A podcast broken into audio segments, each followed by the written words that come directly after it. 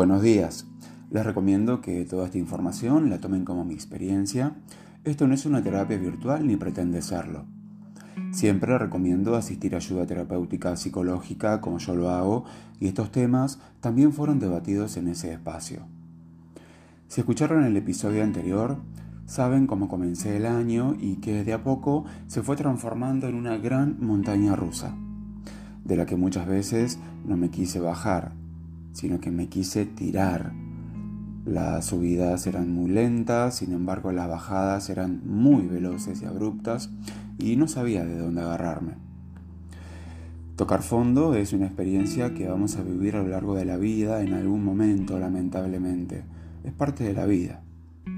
Y para sobrevivir de ese infierno debemos saber que no sirven los parches ni nada, ni nadie puede sacarnos de ahí más que nosotros mismos.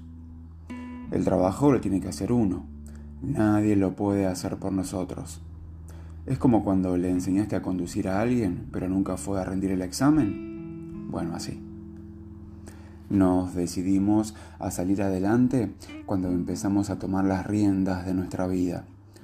A pesar de las resistencias iniciales, nada más que dar el primer paso hacia adentro y todo comienza a cobrar sentido.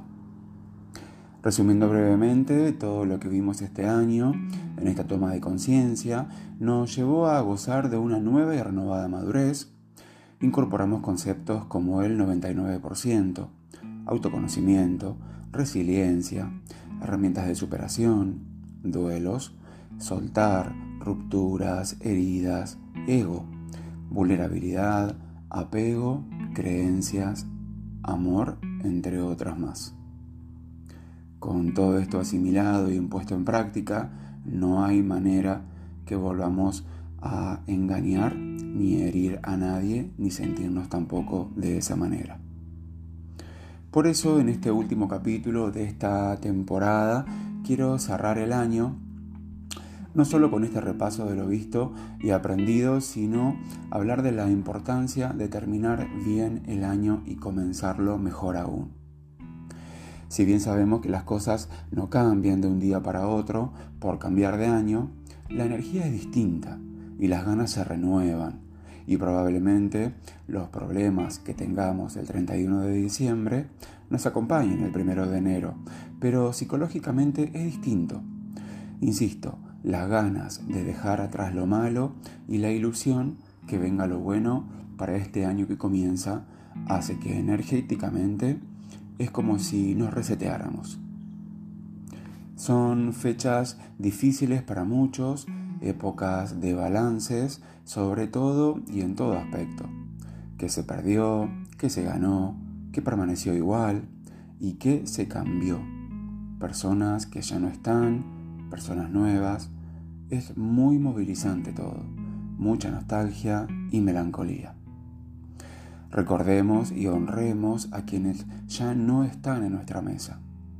Algunos estarán en el cielo y brindaremos por ellos para que nos guíen y otros estarán en otras mesas y también brindaremos para que se iluminen sus nuevos caminos abraza muy fuerte y decirle a la persona que amas, te quiero o te amo o lo que sientas. No tenemos toda la vida para hacerlo. Recuerda que nada es para siempre.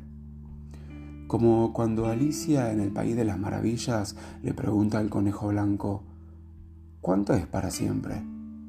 Y el conejo le responde, a veces, solo un segundo. Hoy termino el año siendo una persona completamente distinta a la que lo comenzó. Hoy soy feliz porque trabajé muchísimo y muy duro para darme lo que necesito. Y entendí que era necesario que suceda de esta manera porque a pesar de tan profundo dolor, el universo me estaba rescatando y cuidando.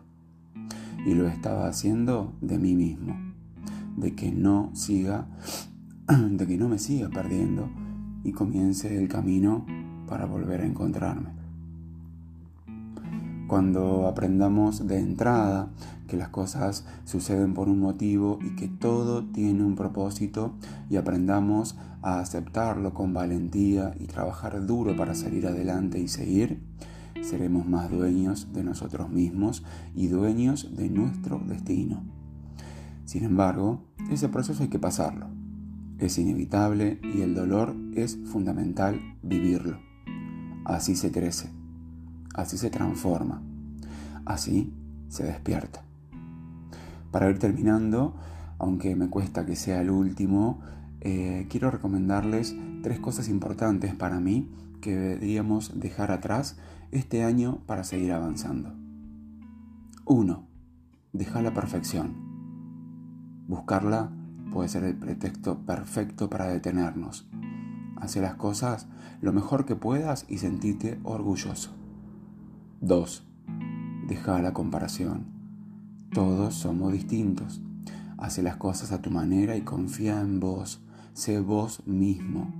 Recuerda el episodio 20. 3. Deja la zona de confort. Es muy cómoda, pero nos mantiene estáticos. Avanza a la nueva aventura y desafío. Asumí nuevos retos. Espero que hayamos aprendido mucho este año, nos hayamos hecho compañía, nos hayamos contenido mutuamente y sobre todo hayamos sanado y hecho mejores personas. Trata bien a las personas. No sabemos su pasado, no sabemos su historia, no sabemos contra qué demonio están luchando internamente. Dejen huella, por favor. Pidan ayuda si son ustedes los batalladores. Siempre va a haber alguien dispuesto a ayudarlos. Recuerden que la unión hace la fuerza y sanamos en comunidad.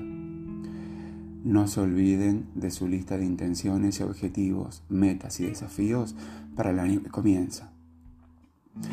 Con el término de esta primera temporada cierro el tema de relaciones de pareja y nos abrimos a otros nuevos temas también importantes, aunque quizás haya algún episodio especial al respecto. No se resistan y dejen que se vaya lo que tenga que irse. Hoy no hay frase del día, hay frase del año. Me amo, lo siento, perdóname, te amo y gracias. Son palabras muy fuertes para mí y las he usado muchísimo siempre, pero gracias creo que ha sido la palabra que más he usado este año. Gracias a mi familia, gracias a mis amigos, gracias a cada uno de ustedes que me escuchan desde muchos países y aunque sean uno, diez, cien o miles, lo hago con la misma pasión y amor. Así que muchas gracias. Los espero el año que viene con la segunda temporada. Sean muy felices, por favor. Nos lo merecemos y a eso vinimos. Feliz año nuevo para todos. Muchas gracias por acompañarme. No se olviden compartir con sus amigos y recomendar este contenido para ayudar a otros. Los espero el año próximo en otro episodio de Despertar de Conciencia. Chao.